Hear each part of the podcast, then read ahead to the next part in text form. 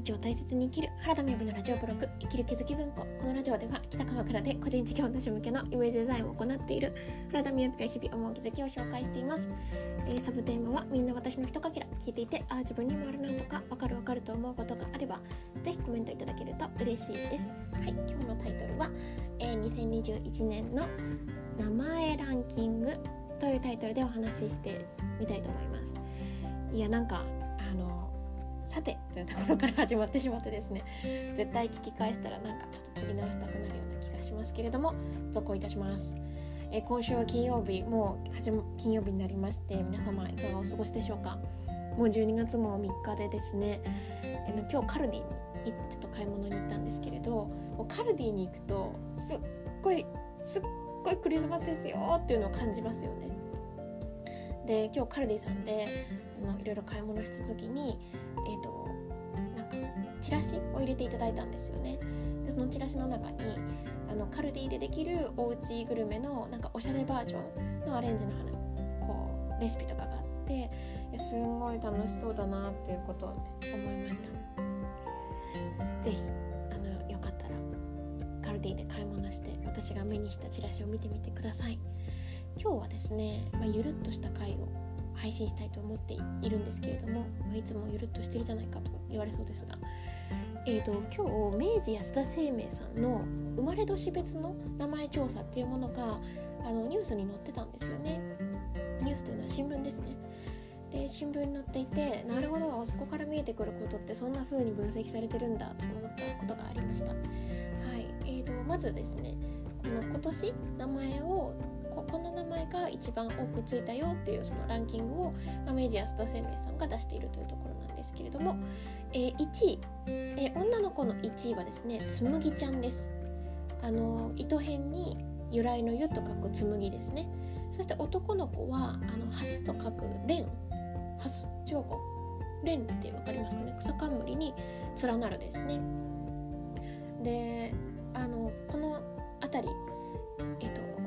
新聞で私が読んでいた東京新聞だったかなはあのこんな分析をしていたんですよね。やっぱこの2021年というこの年もまたコロナということがあって人が人のつながりを求めるようになっているそのところからこう人とつながっていくことにあの関連するような名前がついてるんじゃないかっていう、話があってあなるほどなーっていうことを思いました。うん、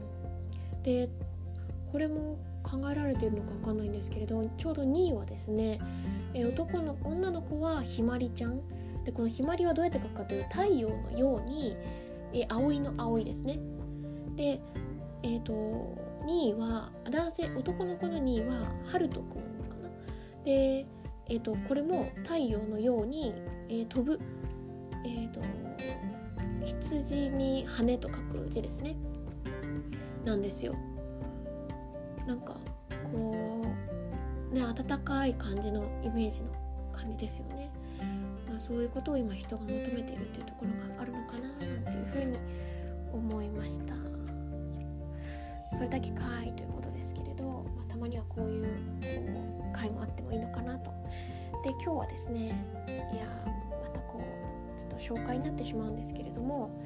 私ちょっと今日集中して1時間ぐらいで作った あのご紹介ページがありましてそちらをご紹介させてください、えー、12月14日夜8時から9時半で、えー、先日おしゃべり告知としてご案内させていただいていた命のリズムに沿って生きること大和式風玉術から読み解くあなたの今年のテーマ一言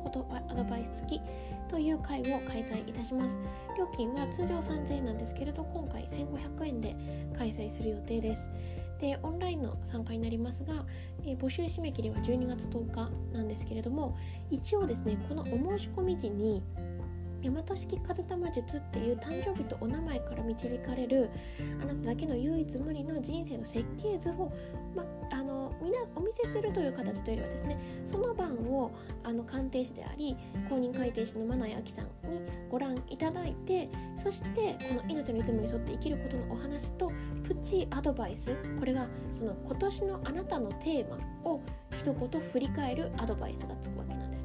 なのでお申し込み時にお名前お誕生日そしてお誕生日のお名前お名前まあ大体それ合ってると思うんです。ですけどであの改正改名があった方はそのご年齢と変更後のお名前あのご両親が離婚されたりとかご結婚された時とかに変わりますよね。で母方の姓そしてご兄弟ご自身のご兄弟のお誕生時のお名前と生年月日も必要になってくるので、まあ、この辺りを事前にご用意いただいて10日までにはお申し込みいただけたらなというような感じですございます。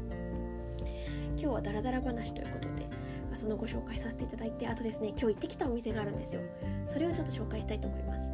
今日ずっと行ってみたかったお店がありまして鎌倉の、えー、福鳥さんというお店に行ってきました。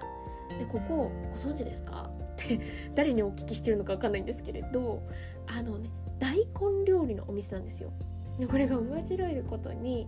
食べ物はももちろん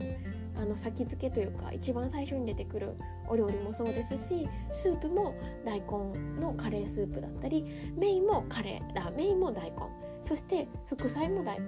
オール大根なんならスイーツさえ大根でしたね。私たちスイーツ頼まなかったですけれどそれでも午前についてくる最後のあのクッキーえっと違うかりんとうか。かりんとうも大根の葉っぱを十分使っているような、えー、ものでしたね。そうそう。箸置きが大根の葉っぱでねなんか面白いなって思いました。でお飲み物もあの大根焼酎が置いてあったりとかしていてですね。なんかこうすごく大根のお店なんですよね。まあ、その噂を聞いていたのでぜひぜひいつか行きたいなと思っていたら今日伺うことができてとても楽しかったというお話でございます。それでは今日も聞いていただいてありがとうございました。それではバイバーイ。